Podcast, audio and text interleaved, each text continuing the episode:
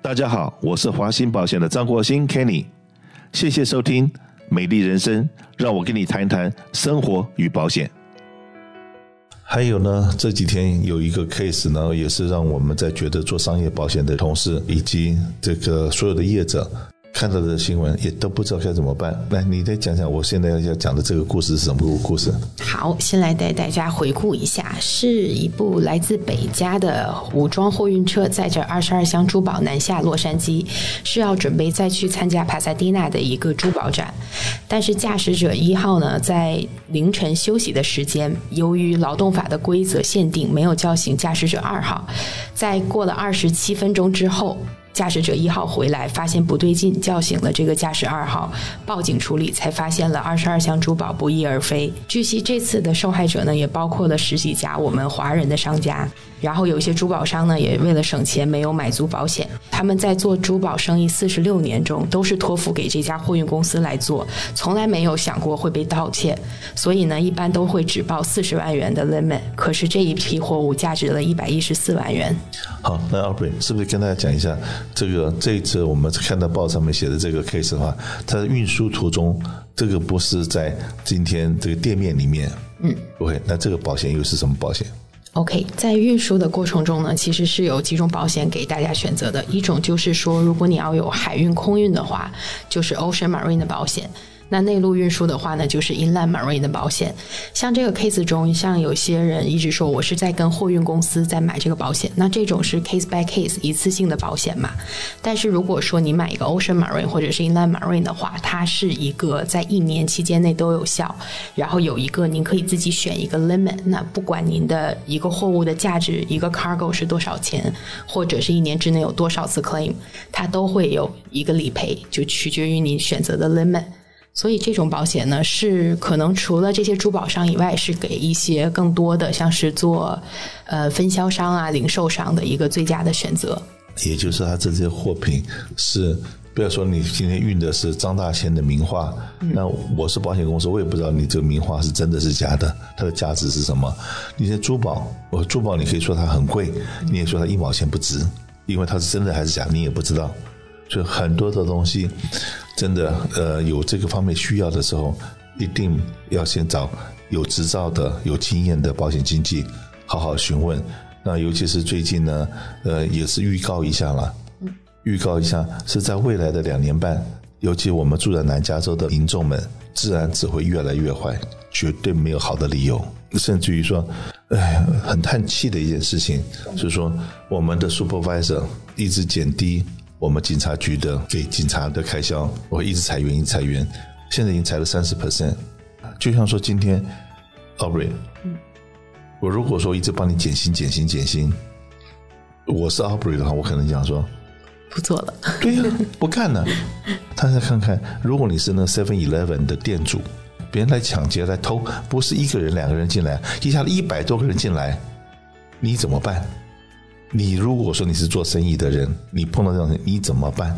再来，你如果住在当趟或者住在这个罗龙海这个地区的话，晚上有那么多的人 take over the street，在那方那个塞车、飙车，或者是不是那个把那个车子拿来当 donut hole，就是拿拿打打转转，弄得很多白烟，所有的人人的安全都成了问题。那可是呢，警察不敢管，也警察不能管。原因是这些人，OK，如果说警察要去管，警察没有足够的人力管不了。呃，再来，警察如果去去引爆，就为了保护老百姓的安全，去引爆了去抓他们，那 DA 检察官那边也不做任何事情，抓了以后马上就放掉，明天这些人又会再回到马路上面来。所以说，哎，我们的安全真的是有问题的。那安全有问题的时候，你还没有用这一分钟，什么事情都还没有发生在你身上之前，不赶快把你的保险拿出来 review 一下，把你所有保险买对、买够，那不要到下一次再发生了任何不好的事情，都说哎，我为什么当初我没有听华兴保险的话，或者为了为了省那个保险费？看到了这个新闻的时候，OK，当然我的直觉是内鬼，没错。然后，但是呢，另外一个东西就是说，我们也看到了很多银行门口或者是珠宝店门口有请警卫，那或者是现在我们讲 supermarket 华人的超级市场被抢了手表那家，最近呢好像有在请这个警卫公司开着车子在外面绕，可是呢还是没有看到那种以前呢，呃，我们在 Colima 在这罗伦海这边 Colima 抢的最多的是在香港超级市场，香港超级市场后面的那个住宅区是比较乱的。然后那个地方常常会有这个大大小小抢案，当他们那些警卫大概同时不只是一个警卫，有两三个警卫开着车子在在到处在巡的时候，那那个状况就最近你们听到的被抢的事情，大概都不是在香港超级市场这个 Plaza，而都是在 Gale 上面那个超级市场发生这种事情。所以说有准备跟没有准备还是有很大的不一样。好了，今天呢这个再讲一个笑话。你今天请了警卫，你要不要让他拿十分钟 break？你如果是抢匪，抢匪也要懂法律，抢匪了解法律，所以说这些坏蛋如果在又了解法律又更有知识的时候，那我们一般的好人更是没有活命的机会。好，你就看银行门口站一个请个警卫，已经很不简单了，因那个是成本了，他不可能请两个，他请一个，请一个。知道他中午的时候，或早上一定有十分钟 break，下午有十分钟 break，然后中间吃饭有一个小时，至少半个小时。吃饭的时候，请问你如果是有聪明一点的抢匪的话，你会不会等他休息的时候再去？而且我是抢匪，我会跟你讲说，Aubrey，现在是你十分钟休息时间，所以是 off duty，嗯，OK，你也不要动，你我和平相处。我是抢他们，我不会抢你，对不对？好，你这个时候如果说。你站起来了，我是抢匪，你要把我赶出去，那你不是没有拿你的十分钟 break 了吗？哎，你的老板又犯法了，你懂我意思吗？OK，不管他是什么人，他在休息的时间你是不可以去打扰他的，否则的话，你要你十分钟你去打扰他了，你要再给他一个十分钟，他在吃饭的时候你打扰他，你要再给他一个吃饭时间，啊，那你就等到他休息的时候再去嘛，懂我意思？这讲的虽然是个笑话。可是这就跟这个珠宝运输的时候一样啊！如果说今天他这个用这种那么瞎的理由，是说我去休息，我去 take a break，然后车上还有一个人在睡觉，我不能叫醒他，因为他在 break。哇！可是你要知道，这一个损失是多少个千万呢？那 Aubrey，嗯，你是业者的话，今天你的东西托运了。可是，就像说我们不要说别的了，嗯，很多人在的当年呢，寄奶粉啊，寄什么的，寄回大陆或到东南亚。你如果说今天报 value，因为那个 value 可能要买保险，那个 value 可能要上税，你故意把那个 value 报低了，今天你寄掉了，怎么办？所以说就是因小失大啦。你你省了那个税金，或省了保险费。那那到时候招工讲叫天不应，叫地不灵，嗯，有没有这句话？有。对，所以说，Alice，你看到这个新闻以后，你觉得我们今天分好几个部分来讲。第一个，我是这个保全公司的雇主，OK，我能怎么做？就真的是叫天不应，叫地不灵了。对，已经是两个人押运了，那是不是要第三个人押运？一部车上我们三个人，那休息的时间不一样，同一个时间有两个人，那再来，哎。这个押运的时候，你要第一个司机要 take break 的时候，那这个第二个是这个第二个保险人员可以睡觉，他是不是有失职？我这个我不知道。可是现在讲说，anyway 东西是掉了，不管是内贼也好，外贼也好，真的东西没有了。你今天你买了保险，保额不够，怎么办？是你的责任，跟其他人无关，对不对？好。然后今天呢，这保全公司帮你押运的，它的保险一定也是相对有很大的 limit，不可能是 unlimited 来赔，有 limit，甚至于说讲的那个一点，它保的 limit 很可能是称重量的，你的一斤这一斤的这个钻戒。我赔你多少钱，而不是一颗钻戒我赔你多少钱。保全公司是的保险是不可能来 cover 的够，因为尤其是你保的这东西不是运送的，不是现金，现金的时候它还有一个准确的金额。你今天讲说，哎，你的这批货是一百多万的，然后你只保了四十几万，那说句实在话。如果那个成本就是一百多万，那真的是你的损失。但是如果你的进价是四十几万，你今天有损失后，你说我这个东西损失了一百多万，那这个东西你也没有办法真的从保险公司拿到这个这个理赔，因为你保的是有多少。那所以说，只是在这地方提醒所有的老板们，你今天是业者，当然业者的话，就运输公司的老板，以后也是提醒我们所有的这个听众，你开的是餐厅，如果你开的餐厅，还是回到 Alice 身上，一个餐厅里面，如果一个中型的餐厅大概有两个、三个 waiter waitress。然后，嗯，那分小费的有共产跟私产。那你今天呢，打共产还没有问题啊，因为到时候大家小费当然是分的。嗯。打私产的话，你到了你的休息时间，你休息还是不休息？你去休息，对不起，小费被别人拿走了，因为别人结账了。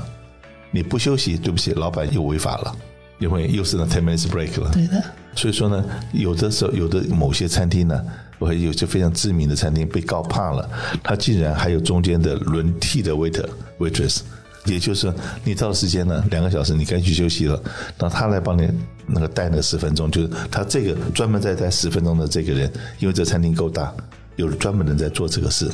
这样子的话，老板也不会被告，waiter 的 waitress 的小费也不会少。哇，好辛苦啊！所以说呢，今天讲这一段就是，你如果说今天是当员工的，还没当老板的，不要羡慕别人做老板做得很成功，因为这些老板这个怎么成功的，他一定是经过很多失败才会成功。然后呢，经过那个很多失败的时候，很可能他已经这个大部分的人呢，在那个失败的过程中就放弃了，或者已经已经被告倒了。那如果说你今天这个是一个员工，真的要想一想，要不要没事就说告老板呢？那在告老板的过程之中，你有没有想过？哎，你的律师告诉你说，哎，来来来，我帮你告老板，反正告不赢不要钱嘛。那你把你的老板通通告光了，把你老板全部告死了，请问一下，你的工作将来在哪里？然后如果说你今天走出去，在这边，尤其在 San Gabriel Valley。很有名，说这个哦，到哪个地方都告老板。那确实啊，我们有一个客人请了一个员工，然后他被这个员工没有多久就告了。那结果呢，他再去查这个的员工的 record，然后这个员工在过去那做了十个不同的地方，那十个工作都把老板给告了。那后面他离开这个公司的时候，又告了第十一家跟第十二家。有这样子的人，所以说你今天做老板，那请员工的时候，有的时候可能真的要去跟前面的或前前面的雇主去 verify 一下。我一般如果说这个没有到很恶劣的时候，通常来讲，那老板都会说不错不错，你可以用他。可是如果说这个人真的是这个动不动就告老板，动不动告老板的话，那我相信这样子的员工。前面的老板他一定会跟后面的人讲说：“哎，这个人你小心一点哦，这个他来这边做不到三个月就来告我了。”对，那只是讲这个故事，那是让这个不管是老做老板的、做员工的或者做客人的，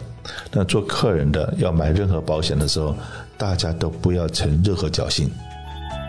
Alice，你通常来讲，客人买保险的时候，你会不会都把这一段跟他说明清楚？真的是不要为了省一点点保险费，然后仓库里面明明有两百万、三百万的货，然后他们就报个三十万、五十万，是不是有这种这种心态的客人？有很多这样的客人，因为他觉得就是啊、自己工作了啊、自己开了那个仓库这么多年，可能都没有发生过就是任何事故啊，或者是理赔，他就觉得哦，自己应该不会有这样的问题。但是就是一旦有发生的话，就是真的是得不偿失。